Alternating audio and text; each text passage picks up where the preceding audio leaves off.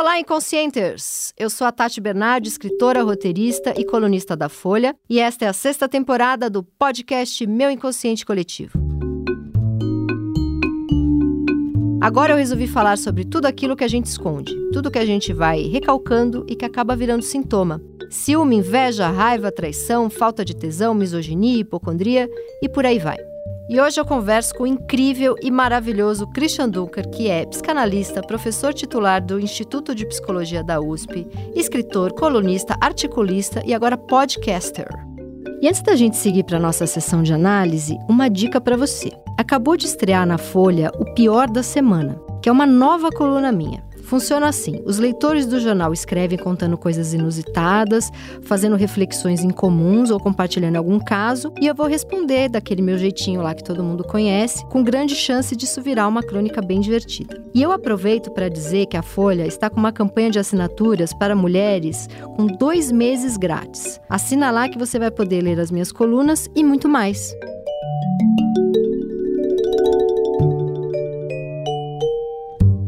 Christian, eu me faço uma pergunta há um tempo já. Vou expor aqui um, uma coisa bem íntima e talvez um pouco difícil de falar ou não, porque também é o que eu faço da vida, né? Eu fico expondo minhas mazelas psíquicas. Mas eu tenho uma desconfiança de que eu tenho uma bipolaridade leve. E aí eu comentei com uma amiga minha que é bipolar, e eu falei que tinha uma bipolaridade leve e que eu nunca mediquei. Eu não comprava, eu não acordava de manhã e comprava um helicóptero. Eu ia comprar uma calça, comprava oito, mas não chegava a ser um helicóptero, né? E ela ficou super ofendida. Ela falou bipolar, esse negócio de, ah, eu tenho uma bipolaridade leve, light, isso ofende. Ou você é bipolar ou você não é bipolar, não tem problema nenhum nisso, ficou meio brava comigo. Mas assim, fazendo um, um, um resuminho breve, eu uma vez tomei um. Eu tenho muita dor, né? Já fui diagnosticada com fibromialgia, mas não sei se é isso, ou se é 20 horas por dia tensa trabalhando.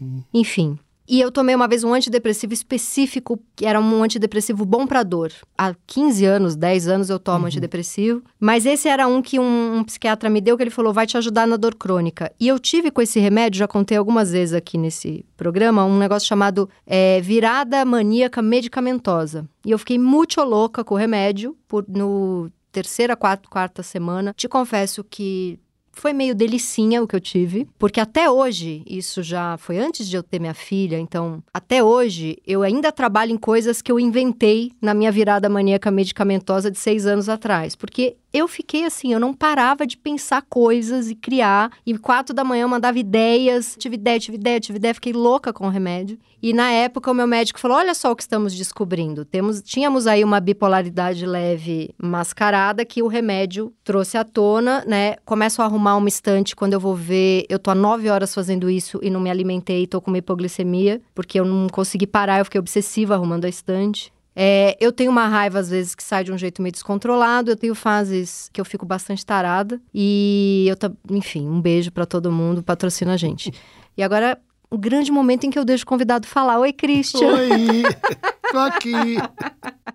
Grande convidado. Então, eu, eu ia começar com esse comentário da tua amiga, né? De que não é bem assim, que é uma coisa séria, né? Que eu acho que reflete muito o nosso momento uh, de ressignificação da, do sofrimento psíquico e das, uh, dos transtornos mentais, em que a, aquela atitude de mais, mais antiga, mais básica, de dizer uh, isso é psicológico, logo não existe. Uhum. Isso é psicológico, logo. Isso é coisa da sua cabeça, é, como se a nossa cabeça, cabeça, não existisse, né? Exatamente, né? Ou uh, isso é para chamar atenção, uhum. ou enfim, que são. Ou é histérica porque é mulher, é louca porque é mulher. Isso, as moralizações. Precisa de né, pau, né? do... né? Porque escuta-se também isso também. É. Ou pau ou trabalho, né? Sim. Trabalho que passa. É. Trabalho não, Tem filho que passa. que passa, escutei Tem muito. Que passa. Casa que passa. Casa que passa. São soluções, né, estereotipadas morais que, no fundo, não querem reconhecer muito a eh, especificidade do, do sintoma. E a gente passou dessa atitude para uma atitude compreensível, mas um pouco reativa, que vai dizer assim: não, não, mas eh, isso aí é muito sério, isso é uma doença, a gente pede é, afastamento do trabalho por uma, por uma doença, então é, o mesmo estatuto deveria ser dado para uma depressão, para uma bipolaridade e assim por diante. Então, hum, eu acho que essas duas atitudes, elas uh, ainda não gestaram uma terceira. E eu diria assim, para essa terceira atitude, a gente precisaria um pouco mais de história, que tem muito que ver com literatura também, tem a ver com antropologia, mas história de como, de como surgiu uma bipolaridade, como nós nos viemos a, a, nos reconhecer como bipolares, ou como depressivos, ou como ansiosos, né?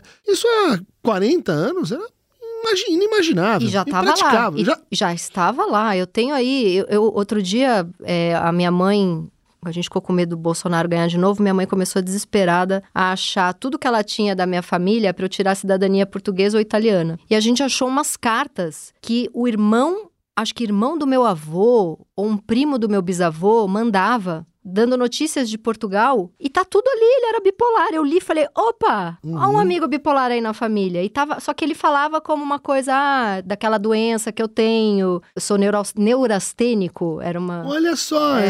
É um, um, diagnóstico do final do, da metade do, meu, do século XIX. Uhum. Então você vê, você mobiliza uh, nomes que vão se transformando ao longo do tempo. Uhum. Será que é a mesma coisa? Será que é algo que também se transforma com o tempo? porque isso acontece com É, a algumas... minha família toda, já falei também isso um milhão de vezes, é, todo mundo tem a coisa, o troço, o negócio, o uhum, piripaque. Uhum. E é angústia, é, sei lá, é, é, bipolaridade, é depressão, eu não sei. Então... Mas isso também não é o dar o nome, eu não sei o que é dar o nome. Mas muito interessante essa tua pergunta, porque no caso do sofrimento psíquico, o nome muda a coisa. Hum. Então... E isso é muito difícil, porque eu tenho, tem pessoas que falam para mim, eu sou TDAH, tomo remédio, eu olho e falo, mas tem uma cara de bipolar bipolar. É uhum. É muito. É, dá dá uhum. muito para confundir. Porque é muito, é, tem coisas parecidas. Eu diria que, assim, dos transtornos mais comuns, o mais difícil de você, assim, captar, encontrar uma narrativa mais ou menos constante, nomeações mais sólidas, é o transtorno bipolar. Uhum. É, mas para começar, nós temos três ou quatro tipos. Uhum. Tipo 1, um, tipo 2, ciclotimia e distimia. Fora que você pode dizer, será que é uma bipolaridade ou será que é uma depressão? Uhum. Mas a depressão não vai ter mania, né? Ou pode ter? Pode ter. Você hum. pode ter episódios maníacos que vêm, assim, de uma outra origem, como a que você relatou né, uma virada medicamentosa. Uhum. Né? Ou, vamos dizer assim, episódios hipomaníacos. Né? Que é uma mania mais branda. Uma mania mais, um pouco mais branda, mas bastante importante na vida da pessoa. Uhum, né? uhum. E, por outro lado, você tem uma complexidade diagnóstica para distinguir a bipolaridade de personalidades borderline, de personalidades histriônicas, de personalidades narcísicas, Ixi. que é um outro grupo. Então a gente vai ter que fazer um podcast de 10 episódios só para bipolaridade, que eu já tô aqui, já tá me dando mania. Então, é, como é que a gente sai dessa, né? É, Inclusive é. porque as renovações são constantes. Tem quadros que não existiam há 10 anos, sim, 15 sim. anos. Uma boa maneira de encarar a coisa é pensar assim: é, são transtornos, são alterações ligadas ao afeto as oscilações dentro do humor, dentro da dinâmica de sentimentos, dentro das autoafecções, de como seja a pessoa se percebe, elas são decisivas para a gente entender e encontrar de fato esse, esse quadro de forma mais, mais consistente. Por quê? Porque hoje a gente tem muita prática eh, psiquiátrica às avessas. Você não sabe, então você dá um remédio. Se funcionou, é porque era. Nossa. Se não funcionou, vamos ajustar e pode ser outra coisa. Uhum, uhum. E assim, a gente tem dois problemas. Um é que às vezes vão se acumulando medicações, porque você não tira anterior. Sim. E o segundo é que é um diagnóstico às avessas. É o médico que quis me dar remédio para essa bipolaridade mais branda, uhum. uma quetiapina, um negocinho. Ele falou, mas não vamos tirar o Effexor, porque eu já tomo Effexor há um tempo porque eu tive muitos casos de pânico, né? Uhum. E aí eu falei, mas peraí, eu tenho pânico, eu sou depressiva ou eu tenho bipolaridade? Eu não vou misturar um monte de remédio. E ele ainda queria manter o da dor.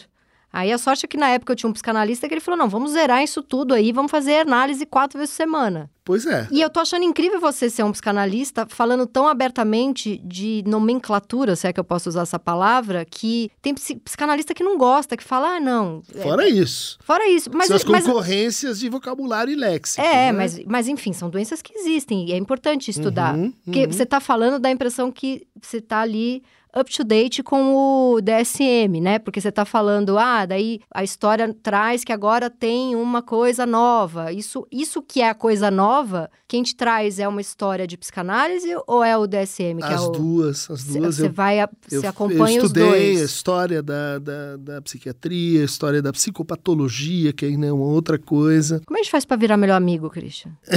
Porque só num podcast eu precisava almoçar na sua casa quatro vezes por semana. Pra... Vamos ficar junto, não desista da minha matéria. Vai lá, insiste na pós-graduação, ah, é, eu fiz... ao vivo. A gente te acolhe. Eu, eu prometo que eu vou ser mais uh, acessível. Vou voltar. Enfim, eu abandonei, eu, eu, abandonei o mestrado que eu fazia como ouvinte com o Christian, porque tinha muita. É, precisava saber filosofia. É, era uma matéria mais, mais complexa. Eu não li, assim, eu, né? eu não gente... li a turminha da filosofia, eu me sentia muito burra. Mas, por exemplo, quando a gente está falando em bipolaridade, em certa medida, esse é um grande tema filosófico. Porque durante muito tempo a bipolaridade estava ligada à melancolia, era chamada melancolia. Uhum. Ou então a mania, que, bom, para os gregos era uma forma de se comunicar com os deuses. A mania era uma... A mania, a mania era uma maneira, por exemplo, quando Ajax né, tá prestes a entrar em combate, ele, ele é possuído por uma deusa que faz ele olhar para os carneiros, que era bom, do que, que uh, os gregos iam sobreviver, e matar todos os carneiros achando que ele estava matando os troianos. Hum. Quando ele acorda no dia seguinte, todo mundo diz, bicha, você matou a nossa comida, e agora? Ele falou, não, mas eu, eu não estava eu tava pensando que eram pessoas. E daí vem a ideia de delírio, né? De eu você tenho... sair da lira, de você sair da, da tua linha. Da tua linha, delírio sair da linha. Que lindo. E, ou então tocar fora da corda. E tem, a, e tem o Derrida, que estava uhum. super tava quieto, tenso dentro do avião e a mulher falou: "Isso tudo é medo do avião?". Ele falou: "Não fala comigo, não me distraia, porque é com o poder da minha mente que eu tô segurando esse avião no ar". Sim. Cara, esse esse se não tinha fibromialgia, imagina a tensão desse pescoço. Pois é. Pra segurar o avião no ar. Mas você vê, né? Achei muito legal a tua consideração de, poxa, eu tive pânico, fibromialgia, a bipolaridade. Qual é a chance, falando na real, de uma pessoa ter cinco doenças ao mesmo tempo, fora da psiquiatria, é raro. O cara tem que ser um tem azarado ser... do caramba. Eu tinha que ter nascido bem mais rica e bem mais gata para merecer tanta doença, para fazer um equilíbrio no cosmos. Então, provavelmente isso é um, é um déficit da, da nossa capacidade de bem nomear o sofrimento. Mas eu li aquele livro espetacular que foi dica sua, que é Uma Mente Inquieta. Que, justamente. Que é um livro da. Como é o nome dela? Kay Jameson. Isso. Esse livro é fantástico, né? Uhum. É uma.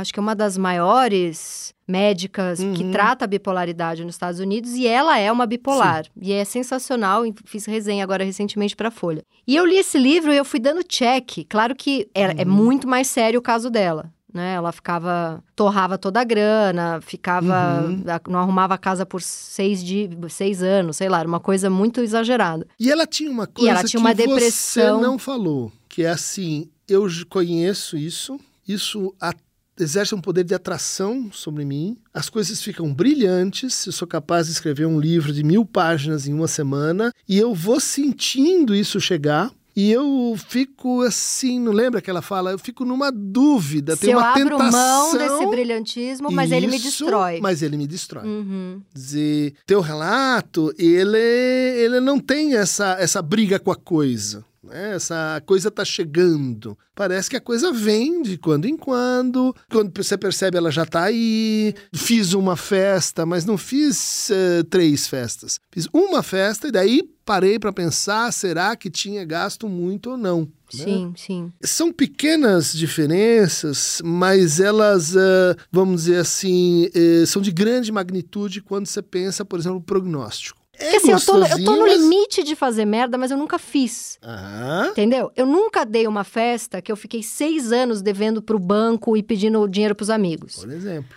Mas eu já comprei um apartamento que eu não tava na hora e, uhum. E, mas assim eu sinto que é assim que eu vou para frente sabe? Vamos vamos vai para frente. Aí que você em vez de ter quatro trabalhos você tem 20 vai vai Por que vai. não dizer que você tem uma questão com impulso? Porque mas tá no DSM eu quero estar tá no DSM Christian. Mas então, tem a página do impulso dizendo. no DSM tem tem mas é que a impulsividade é um sintoma transversal. Ela vai acontecer na bipolaridade mas vai acontecer em muitos outros quadros. O que, que eu tô querendo que ideia eu tô querendo vender para você? A gente chama isso de quadros, né? Quadros têm é, tintas, perspectivas, composições únicas.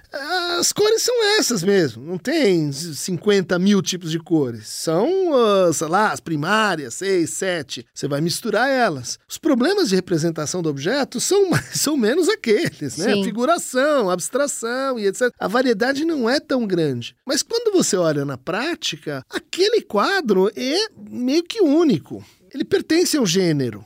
Mas a, a, ideia de, olha, eu podia reconfigurar esses gêneros, por exemplo, colocando o impulso como uma categoria primeira de sintoma e não a aceleração de pensamento, que é o que se faz quando fala em, em bipolaridade, isso muda tudo. Então, eu tenho uma aceleração de pensamento insuportável e é ela que me gera pânico. Uhum. É, eu costumo dizer para o meu psiquiatra, quando eu estou em, em, em fases de muita crise de pânico, que abrem tantas janelas de pergunta e de angústia e de possibilidade. É aquele dia que eu marquei 16 reuniões e quando é meia-noite eu tenho uma dor no corpo e uma enxaqueca que eu fico eu caio de cama. Uhum. E abriram tantas janelas de perguntas e eu que eu perdi o controle de fechar, porque eu vou abrindo e vou fechando ao longo do dia. Só que a, minha agilidade para fechar, a, a, o tanto que eu abri, superou. É aí uhum. que eu tenho a uhum. crise de pânico. Tá. E tem uma coisa que é assim, eu tenho uma ressaca grande eu, eu sinto que eu vivo numa montanha russa, mas é uma montanha russa de play center, não é do, da Disney. Então, mas você concorda que quando você tem o pânico, isso inibe a, a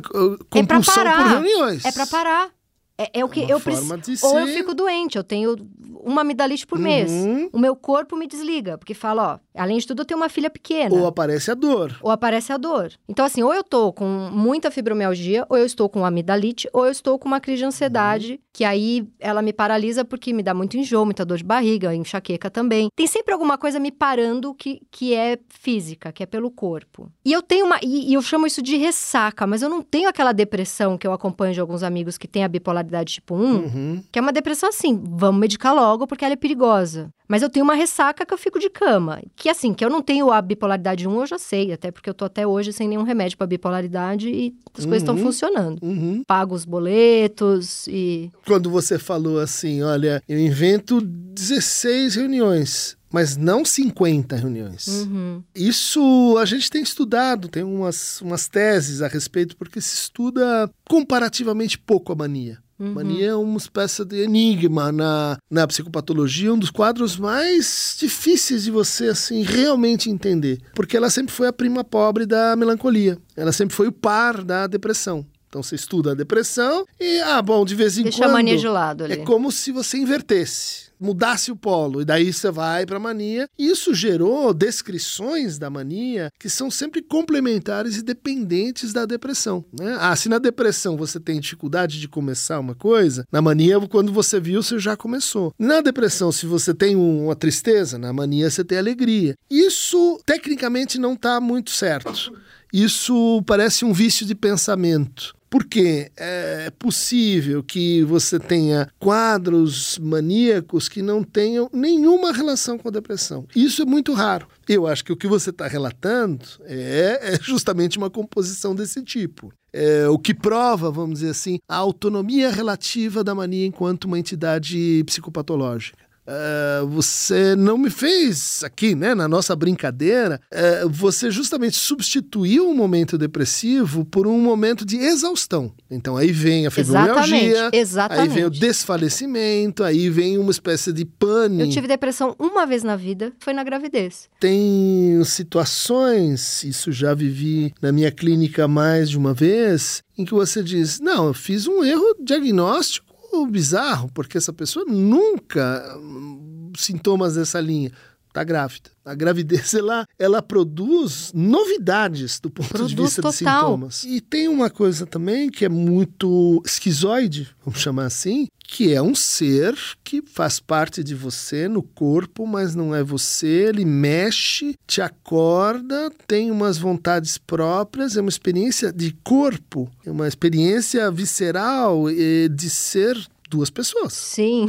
ser, dois É, corpos, sei lá, uma sim. cabeça para dois corpos. Sim, sim. E isso, ah, quer dizer, introduz uma experiência nova. Muitos sintomas, eles são covariantes com isso. E aí, se a pessoa tem um pezinho no- no- também na, na paranoia, que minha família tem uns quatro paranoicos em tratamento. Eu tenho medo dessa genética. Você acha que eu devo ter? Ah, não tanto assim, porque ah, nós nos metemos nessa, nessa rolo, nessa sopa ah, de excesso diagnóstico e às vezes falta de acolhimento e cuidado, eh, em função de três ou quatro crenças que se popularizaram de uma maneira indevida. A primeira é assim, bom, as doenças mentais elas têm eh, uma origem genética. É verdade. Onde está o gene? Ninguém mostrou.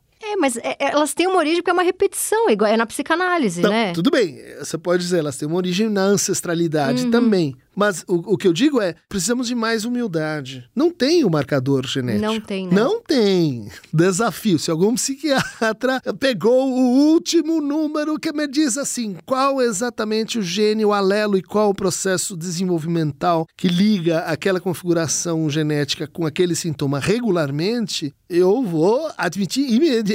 Ainda bem que isso foi descoberto. Tomara Sim, que isso tomara seja. que seja. Não é, É, ruim, não é ruim para psicanalista. Mas nós não chegamos nisso. Uhum, uhum. né? Então, ah, muitas vezes, o argumento de, olha, tem na família e etc., ele acaba sendo um argumento indeterminado. Mas aí, se a gente pensar pela psicanálise, tem na família, porque uma bisavó fez uma coisa que repetiu com a avó, que repetiu com a mãe, que Exato. repetiu com o filho. Uhum. é- Talvez seja melhor manter uma certa indeterminação Uhum. em vez de aderir a essa ideia de que é bom, uma determinação genética gerada por uma outra alteração de neurotransmissores, que certamente ex- existe essa lá, alteração, tão lá. Mas a gente não mostrou, nem mesmo para serotonina em relação à depressão. Saiu um- uma meta-revisão recente mostrando que parecia que era, mas não é. Resultado, que tô- onde eu estou querendo chegar? Depende de como a gente fala.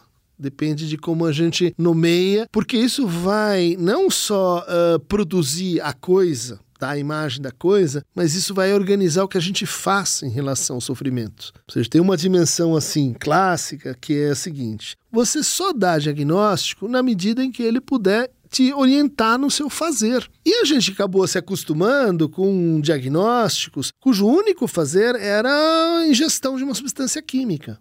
Porque se eu defino a o transtorno mental como uma variação genética e cerebral neuroanatômica, o que, que isso tem que ver com a minha vida? O que, que isso tem que ver com a forma que eu amo, com a forma que eu trabalho, com a forma como eu falo daquilo que eu sofro? Nada. Bons psiquiatras, bons neurocientistas não vão colaborar com essa ideia de que é um transtorno e bom, toma a medicação e ponto. Como bons psicanalistas, acho, não, não, não vão hesitar em torcer para que os avanços neurocientíficos se deem da melhor maneira possível. Mas a forma como isso se tornou um discurso hoje é extremamente É problemática. muito perigoso quem sai tomando remédio e nunca fez uma análise, né? Como é- poderia ser perigoso alguém que sai fazendo análise e, E precisa do e remédio. precisa de um remédio. Uhum. É que a nossa cultura não está acostumada a grandes problemas sem soluções simples. Mas eu não sei se eu quero mexer com isso. Bom, você já está mexendo.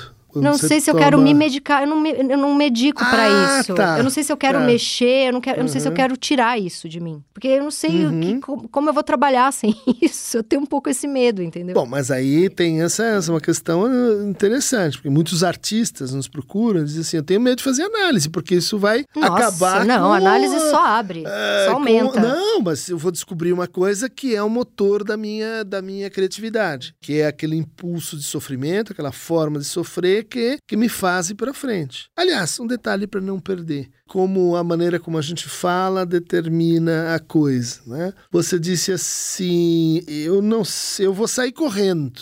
Você não disse onde é que está a saída. Você não disse eu estou entre, entre a cruz e a caldeirinha. A forma como você formulou a relação com a coisa estava baseada em sair correndo. Veja como isso pode ser uma descrição, historicamente é, de aceleração impulsiva, de mania, da maneira como você está lendo o mundo, no Uhum, fundo. uhum, total. Mas é difícil com 44 anos, porque é um pouco assim. É como eu me entendo como sujeito. Né? Mas é que você se entende como um sujeito em transformação. Uhum. No fundo, a, a, o diálogo com as medicações, ele, ele passa por uma espécie de, às vezes, rivalidade, às vezes negociação, às vezes confrontação entre teorias de transformação. Como a gente muda? Como a gente muda essencialmente? Como a gente muda perifericamente? Eu não acho que. Remédio nunca me mudou, só me possibilitou estar nos lugares. Então, assim, na época que eu era muito fóbica com avião, mas precisava. Eu tra trabalhei durante 13, 14, sei lá, anos na Globo, ficava no Rio. Eu pegava avião quase toda semana, eu precisava estar lá. Uhum. Eu tomava Rivotril para poder pegar o avião. Eu não chegava na reunião, outro ser humano com outra personalidade. O Rivotril só me possibilitava ir, porque senão eu não entrava no avião para ir. Ah, mas aí eu discordo, porque é toda uma vida. E queria dormir no meio da reunião. Então, não, perdi é algo. você e o Rivotril. É, é algo, você algo e perde. aquela. É, algo perde. É, não só porque naquele momento ele é super útil e aplaca a tua, a tua angústia, mas porque você se interpreta a partir de então numa história onde ele tem que estar por perto. É, eu dei uma vez uma entrevista pro programa da Fátima Bernardes e o tema era alguma coisa super triste, sobre violência. E aí a- a- tem aquele momento que as câmeras Uhum. vão na cara de cada um, né? E todo mundo assim, triste, né? Preocupado. E eu rindo, porque eu tinha tomado muito Rivotril pra pegar o avião. Tá? Eu tô rindo no meio da matéria da violência. Eu falei, daí eu falei, não, eu preciso conseguir pegar avião quando for trabalho sem tomar um Rivotril, porque eu tava rindo. Tema assim, aquela coisa escrita embaixo, violência, não sei das quantas, eu rindo. Uhum. Eu tava felizona, E- tava chapada. E veja, essa é uma versão de você. Sou eu É também. você também. Como eu tomei umas pingas, eu fiquei meio diferente, mas essa é você Mas sou também. eu. é. É. Não, muda. É. Muda e, e a gente vai, vai se acostumando, integrando isso como assim. Quantas versões eu tenho de mim? Tem a versão Rivotril, tem a versão que, que te apina, tem a versão maternidade, tem a versão ah, televisão. É, essas composições e, e cruzamentos criam o que um filósofo que a gente gosta, que chama Ian Hacking, diz o seguinte: olha, você tem dois tipos de, de, de entes, né? Os, os tipos naturais e os tipos artificiais. E o que a gente chama de pessoas são tipos artificiais, são tipos que a gente inventa. E a gente usa medicações, álcool, experiências transcendentais, psicodélicos É para coisa. Sim, criar cria- outras pessoas. Sim, sim, total. E como é que a gente descobre o que, que é na essência, então? Uh, Porque a eu, porque, eu tendo, porque eu tendo uma crise de pânico também é uma persona. Não sei se sou eu ali 100%. Ah, certamente faz parte de, um, de uma versão possível. Tá sem química, mas também tem ali um. Eu, eu acho que eu vou pra uma coisa teatral exagerada na crise, na crise do pânico. Porque é como se eu precisasse da Uhum. crise do pânico pra revelar ao mundo a dor que eu tô sentindo. E ela sai exagerada, sabe? Sim, isso, isso é um mecanismo bem interessante, pouco discutido, né? Que é assim, é você, seu sintoma e sua acomodação ao sintoma. e Sim, o teatro que eu é faço pra alguém entender o que eu tô sentindo, mesmo eu sabendo que o tamanho não era pra ter para ser é a dor que devera sinto, sei lá qual que é a poesia. É, pode Mas ser é um uma exagero, uma dramatização, drapa- né? No sentido não de, de destituir- a, a realidade do que acontece, mas de ser uma maneira de lidar com essa realidade, de introduzir nela um como ser, Uhum, um- uma ficcionalidade. Que exatamente. para muitos sofrimentos é essencial. Aqueles sofrimentos em que assim o real cai na sua cabeça e tudo é assim como é e nada poderia ser diferente. O tratamento passa pela retomada de oh, bom, e a conjectura de que contingencialmente isso poderia ser diferente, Uhum, né? uhum. É, é, uma, é, um, é um trabalho, vamos dizer assim, que, que muda radicalmente o que você está fazendo. Lembro de uma, de uma ah, discussão clínica na Inglaterra, que era um paciente que tinha um transtorno muito difícil ah, de adaptação social, que chama Tourette. Eu já trabalhei com uma pessoa que tinha Sim. Tourette, era muito Xinga, né? o tempo inteiro. Ela resmunga, ela emite sons estranhos, Uhum. ela e, e é incontrolável, é um Sim. transtorno de impulso. Sim. né? Então o cara saía na rua, ah, falava um palavrão, tomava um, um, Um soco. um soco, porque o cara do outro lado da rua dizia: "Você- tá sozinho, tá falando sozinho? Não, tá falando comigo. Uhum. E o cara passava então uma vida miserável com isso, até que alguém disse: compra um telefone celular. Pode ser velho. Gente, que e anda genial! com ele. Quando vier o negócio, você tá falando com alguém. Maravilhoso. E é um exemplo de como o sintoma nunca vem sem, sem a tua reação a ele. Nunca vem. Eu lembro uma vez que eu não podia entrar de jeito, estava no aeroporto com duas amigas, a gente indo para Buenos Aires, despedida de solteiro de uma amiga tal, e na hora de entrar no avião eu tive uma daquelas crises de pânico terríveis. Eu olhei para elas e falei: acabou de chegar uma mensagem no meu celular, minha mãe tá internada, acabou de internar no hospital, uma crise horrível de rim e não consigo nem falar com vocês, desculpa, sair correndo. E aí cheguei em casa e falei: tô livre, né? Aí minha mãe me liga e fala: Ó, suas amigas me ligaram do aeroporto. e eu atendi, eu tava fazendo esteira com uma música alta de fundo. E elas falaram, ué, tia, tá no hospital? Eu falei, não, tô fazendo esteira, e um poperô de fundo. E durou cinco minutos o meu teatro. Mas na hora, você inventa um negócio pra você não parecer louco. Só que. É, é que você inventa um negócio que tem efeito sobre você. Uhum. Ah, Por exemplo, hipocondríacos sabem que eles estão inventando um negócio. Sabe. Só que, ao mesmo tempo, tem certeza que não. Exatamente. Eu te, é, isso- é- é o que eu tenho. uma aflição terrível, Sim. porque é, não, não, não é responsivo ao esclarecimento. Eu sem antidepressivo nenhum, eu tenho uma pira com envenenamento. Ah, ah.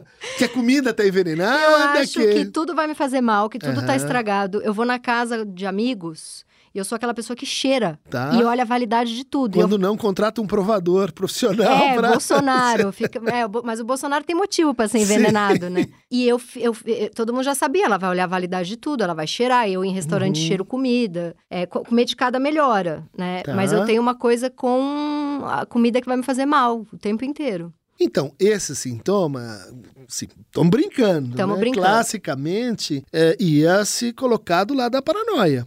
Você falou, olha lá, tem os familiares e tal. a turminha, a turminha chegando perto. Tem, tem alguém me perseguindo, tem Sim. alguém que, que, não, que, não, que não, não quer o meu bem, né? E, e, em regra, os sintomas eh, paranoicos se opõem aos sintomas esquizoides e aos sintomas de linhagem, assim, afetiva. Uhum. Então, você vai dizer assim, não, eu tenho que estar num dos três clubes. É, eu já tive na adolescência, eu flertei muito tempo com anorexia. Eu não sei. O que, que Uhum. eu tenho, Christian? eu pesava 43 quilos, mas não é porque eu queria ser magra. Eu, eu, eu me olhava no espelho, eu me via magérrima Uhum. e eu ficava super triste de estar magra. Mas eu não conseguia comer de jeito nenhum, porque eu achava que toda comida ia me fazer mal. Eu Tá. tinha pavor de comer.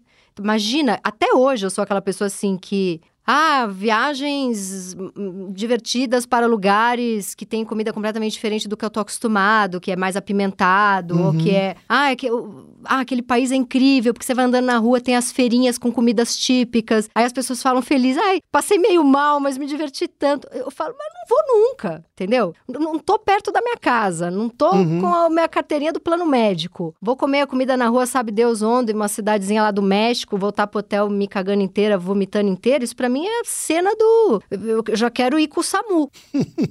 eu, te- eu tenho uma amiga que ela. é- eu- teve uma época que eu namorei um médico e eu queria ter ficado com ele pra sempre. Eu já não gostava mais dele, mas eu falava, é o único jeito de eu Seria viajar. prático. É o único jeito de eu viajar, porque daí, de repente, ele já leva umas injeções de, de, pra eu voltar, porque eu achava que eu ia entrar em coma em toda a viagem. Uhum. De pavor de, de- dessa coisa de passar mal, entendeu? Olha, eu especulando, né?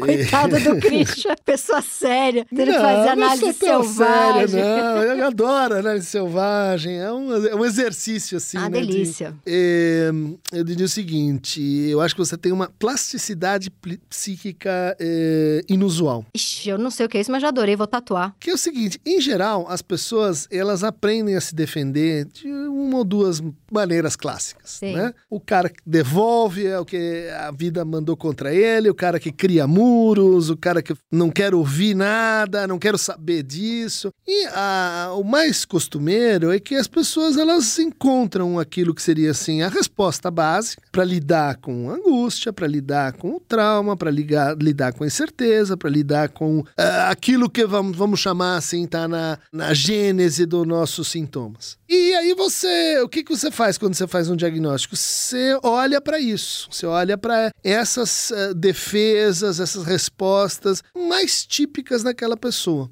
Por quê? Porque as pessoas são monótonas. As uhum. pessoas são, adoram rotina e elas vão se especializando naquilo. Sim. Então, o cara tem cada vez ideias obsessivas mais intrincadas. Sim. Bom, existem algumas pessoas que, eh, em vez de assim defletir e procurar a melhor defesa, elas se interessam pela angústia.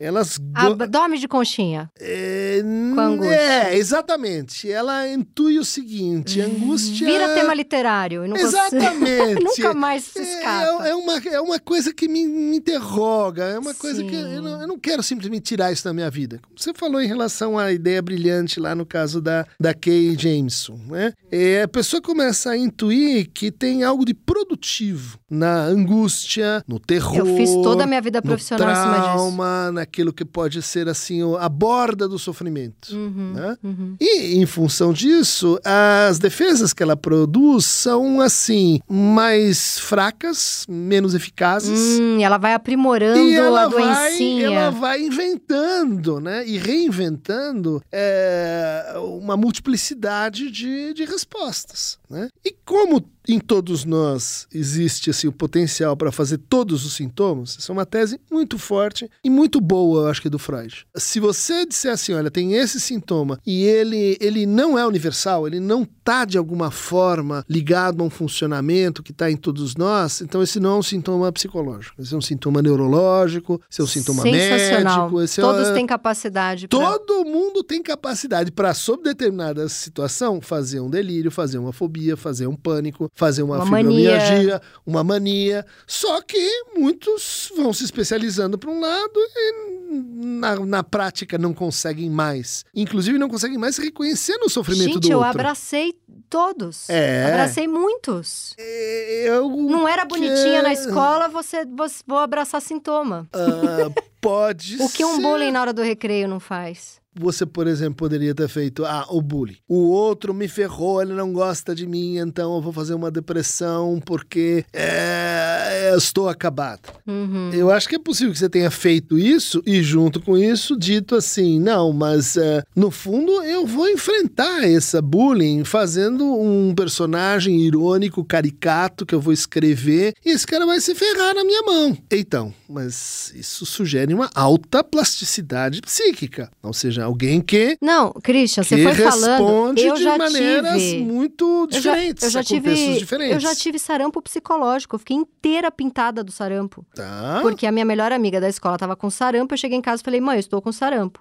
Minha mãe falou: não, você não está, você é vacinada. Não, mas a minha amiga tá, eu tô com todos os sintomas dela. Não, filha, você não tá. No dia seguinte, eu acordei inteira com sarampo. Minha mãe falou: Meu Deus, mas você é vacinada. Aí me levou no médico, fizeram milhares de exames e o médico falou: Parabéns, a sua filha está com sarampo psicológico. Eu fiquei igual a minha amiga, com uhum. febre. É a plasticidade, como é o nome? plasticidade psíquica, né? E que envolve, pelo que está falando, um outro enigma que o Freud chamava de a produção de zonas esterógenas por complacência somática. Ixi, um desses mais uma nomes tatuagem. que você vai me odiar por isso. Não, tô amando. Que isso? Tudo que é, assim, nome de livro. Algumas pessoas conseguem transportar eh, um conflito, uma confrontação, um jogo de ideias e viver isso no corpo. Isso é incrível, né? Vamos, vamos pensar do ponto de vista assim, é, extraindo que isso é um grande sofrimento. Mas a possibilidade, a capacidade de fazer isso é um enigma da natureza. Não, é muito forte, assim. E eu ficava muito assustada com a, o poder da minha cabeça quando eu era criança, porque assim, a gente ia jantar todo mundo na pizzaria, a família inteira. Voltava todo mundo, todo mundo dormia feliz e tal. Eu pensava, e se a pizza estava estragada? O que, que, que, que, eu vou sentir se a pizza tivesse estragada? Uhum. Eu vou ter uma dor de barriga medonha eu, uhum. e talvez uma febre. Em 10 minutos eu tava sentindo tudo isso. E quando eu percebi, criança, que eu tinha esse poder de causar no meu corpo qualquer coisa que eu pensasse, eu fiquei muito assustada. Então a gente chegou num negócio aqui, estou emocionada com este programa, que eu acho que é o meu sintoma por excelência, talvez o, o, o fundante, uhum. que é um, um negócio de. Que não é um sintoma, na verdade, é uma, é uma compleição psíquica, né? uma capacidade para, por e qualquer exemplo, pessoa tem isso, só elas não claro, perdem tempo com isso. E nem se dedicam a se especializar em variantes cada vez mais complexas de, de então, cada mas o que leva uma versões. criança de 8 anos a ter esse pensamento? Que eu acho que esse é o sintoma. É mais que um pensamento. Pelo, que é, porque é intrusivo, descreveu. é intrusivo essa porra. Eu ele não era é feliz. intrusivo. Pensando isso. E, e ele envolve o seguinte, né? Quer dizer, e se Ou seja, entende o teatro. E se isso fosse então uma tuberculose intestinal indiana que vai me levar para uma corrosão uh, corporal completa, e a pessoa vai criando uma narrativa. Até aí, uh, não definiu nada. O segundo passo é que eu vou me transformando nessa pessoa tipo que eu estou criando. Ai, Jesus. Eu vou virando, assim, uma espécie de ator involuntário desse roteiro que eu inventei. E, e eu sou um ator tão perfeito que meu corpo se adequa, se corresponde a essa ficção que eu mesmo produzi. Então, então, isso é perfeito, isso é maravilhoso. Eu tô. Talvez eu nunca mais faça terapia. Chegamos aqui. mas para que serve isso, né? Quer não, dizer, mas a serve? grande pergunta é: as crianças de 8, 9, 10 anos, elas estão pensando na, na Barbie. Elas tão, por que, que ela tá pensando que a pizza vai causar. Entendeu? Que eu acho que aí tem um sintoma que não é um que eu escolhi. Eu acho que tem um sintoma Sim. que eu não sei que nome tem, que talvez seja obsessão, depressão é, sei lá, que me gerava esta capacidade teatral de ter todos os outros sintomas. Pode ser, mas é que é, é, aí eu não é chamaria é isso de um, de, de, um sintoma, mas de uma espécie assim de um modo de relação com a angústia, isso. um modo de relação com uh, ideias uh, pesadas, um modo de relação com a morte, com a finitude, com tudo aquilo que. É isso aí que eu tinha. Que um gera, um, um, um, não, um não tá no meu controle. Uhum. E aí eu passo a.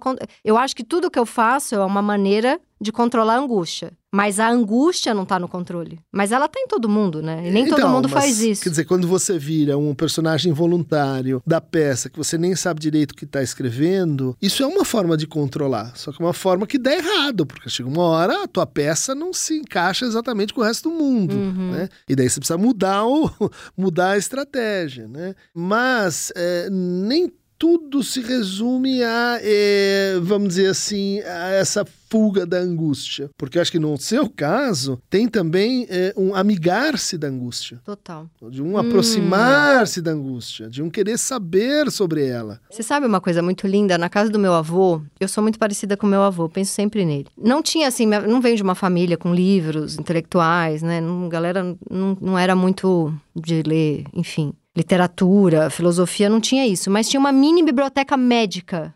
Só de coisas psiquiátricas. Olha aí. Porque meu avô era fissurado nisso. Ele gostava, ele, ele, eu acho que ele gostava, a gente não conversava sobre isso, porque é, ninguém conversava sobre isso naquela época, mas o meu avô, ele tinha o tal do piripaque, que ninguém sabia o que era. Olha lá, ele, ninguém, sabia, ninguém sabia, mas que gerava curiosidade. É, Poxa, ele andava com gardenal, ele andava com gardenal no bolso, uhum. senão ele não saía de casa. Hoje em dia é, é, é, o Rivotril, é o. Muita gente usa. Ainda usa o, o Gardenal. O, o Gardenal menos, mas o, o Rivotril no, o dentro do bolso. Não, eu ando com Rivotril, eu, eu não saio. Se for uma bolsinha pequenininha, eu, eu, eu ponho no bolso. Uhum. Eu tenho pavor de ter. E meu avô, há 40, 50, 60 anos atrás, andava com o Gardenal. Então ele tinha uma curiosidade: o que, que é isso que eu tenho? Então Toda a hum. biblioteca dele era uma biblioteca médica de doenças psiquiátricas. Ele tinha, e eu pequena olhava aquilo e eu ficava fascinada com aquilo. Olha, olha a uhum. cabeça, uhum. as loucuras, né? Eu tô, assim, a loucura é uma coisa que me interessa muito. Eu sou fascinada por ela. Por isso que eu leio tanto e por isso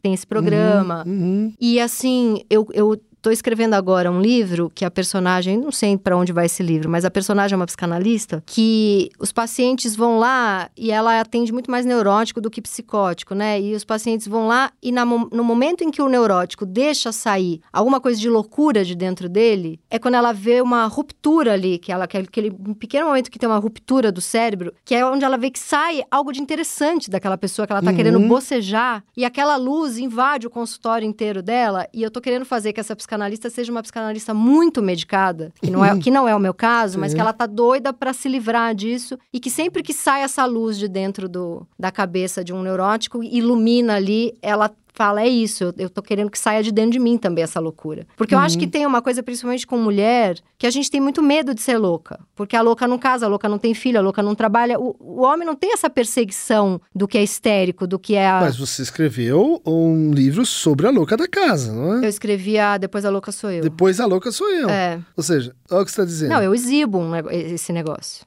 que as pessoas Exibo, escondem. tudo bem, tenho muito medo, mas eu me aproximo. Eu escrevo sobre, eu investigo, eu vou lá no livro de é, medicina do avô procurar né, algo que está falando de você. Tá Porque eu tenho do... horror dos não ditos. E eu acho que tinha uma linhagem de loucura uhum. na minha uhum. família que ficava no não dito sabe? Tá. E acho que é meio que isso, assim. É, eu, eu, quero ler sobre isso, falar sobre isso, trabalhar com isso, sabe? Uhum. Tem uma, eu tenho uma fascinação e ao mesmo tempo um medo, porque não vem de separado. Mas olha que legal. Então a gente podia alinhar a sua vontade de encontrar o nome ah, podia ser um livro do Saramago, né? O nome, o nome, o nome fundamental. O nome fundamental. O nome, o nome da coisa, né? E, ao mesmo tempo, um gosto pela insuficiência do nome. Uhum. De que ele pode ser dito de outra forma, mas se a gente olhar por aqui, se a gente redisser ele, é, acho que isso tem tudo que ver com a, a, a profissão de, de, escritora, de roteirista, de alguém que, é, o... que, que, demanda um nome ardentemente e que ao mesmo tempo está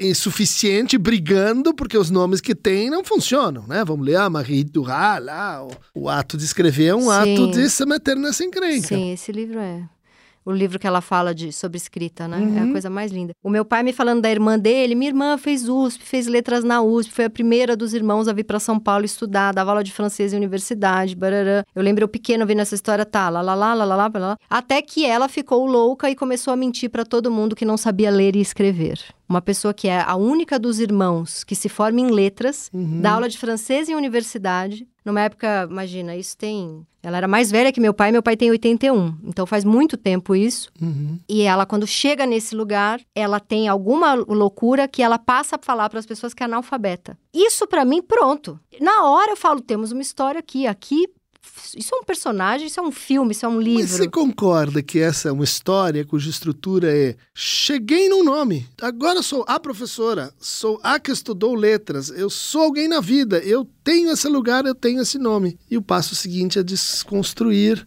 é, fugir dele, é, negá-lo, é, reinventar, né? Incrível. Agora, para a gente finalizar, que eu acho que quem está ouvindo deve estar tá bravo, porque eu não fiz essa pergunta. Talvez demore, você vai me matar, mas vamos tentar fazer ela rápida. Você falou dos vários tipos, né? Bipolaridade 1, 2, ciclotimia, né?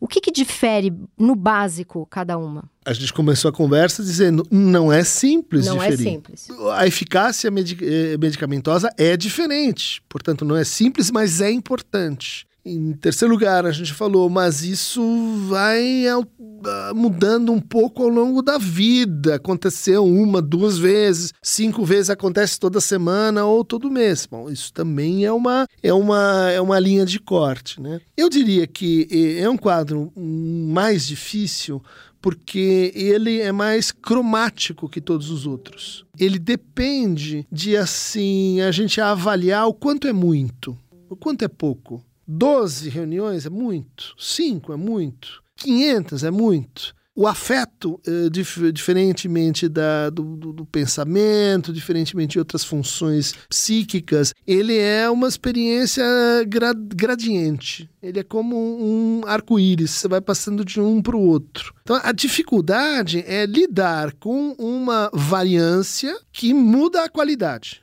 Você vai dizer assim, não, ó, mudar de humor é próprio dos humanos. Tem dia que chove e outros dias faz Tem chuva. Tem gente que não se mantém em nenhum emprego porque na terceira semana fala que vai manda o chefe tomar no cu. Aí, Exatamente. Então a, a, a gente considera pelo tanto que paralisa a vida da pessoa. Eu não concordaria com esse. Porque com isso esse... é um pouco o que falam da depressão, é, né? É, vai medicar se paralisou sua vida. Se, se, se não está funcional. Uhum, né? Uhum. Eu diria que a, que a grande diferença mesmo é você meio mão pesada aqui, é que um é psicótico, o outro não é. É a, a única diferença realmente estrutural uh, na psicopatologia, quero crer, a perversão não é uma diferença estrutural no mesmo sentido, é entre a psicose e a. Eu vou chamar assim, não psicose. Por quê? Uhum. Porque a perversão está do outro lado, porque quadros indefinidos estão do outro lado, por coisas psicossomáticas estão do outro lado, mas a, a psicose ela, ela implica uma transformação da relação com a realidade que você não tem no tipo 2, você não tem na ciclotimia, você não tem na distimia, por mais graves que esses quadros podem Pode, possam, possam ser. ser. Elas são mortais, se você não, não toma cuidado, elas matam mesmo, né? Uhum. E, e às vezes uma bipolaridade personalidade tipo 1 pode estar tá ligada a uma vida assim, com algumas oscilações, mas um parceiro que segura, uma situação de vida que tudo bem. Um bom bem, psiquiatra, a pessoa e, sabendo e que tem que frente, tomar o remédio. Vamos em frente. Uhum, né? uhum. Mas aí a gente teria que discutir o que, que afinal é, é uma psicose e que muitas pessoas uh, têm muita dificuldade de assimilar essa ideia. Que existem pessoas que elas são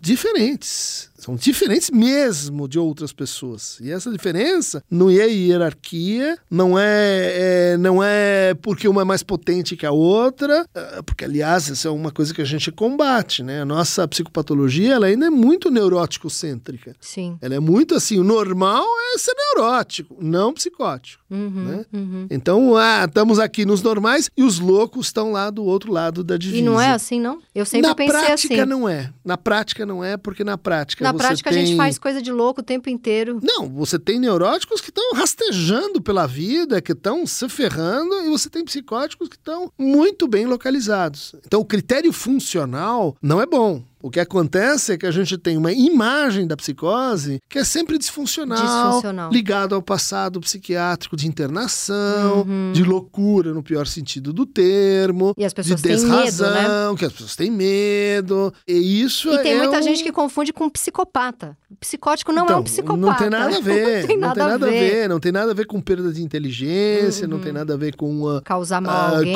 com causar mal a alguém. É uma outra maneira de estar na linguagem, de estar no mundo.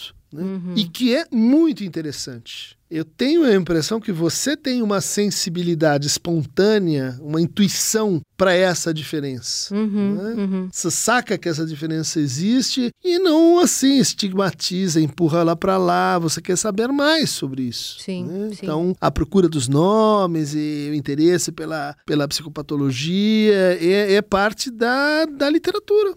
É parte da, da invencionice, né? Que acho que te caracteriza. Eu acho que quem gosta de bons personagens tá apto a ter uma sensibilidade de ver que ele existem bons personagens em todo Sim, mundo. O, o mundo neurótico cêntrico é muito chato, Uhum. é muito pobre, é em tese assim. Você não tem muito como explicar de onde vem o novo. Sim. Christian, muito bom. Você que encerra. Bom, eu que encerro? Você que encerra. Ficamos por aqui você que- hoje? Ficamos por aqui hoje.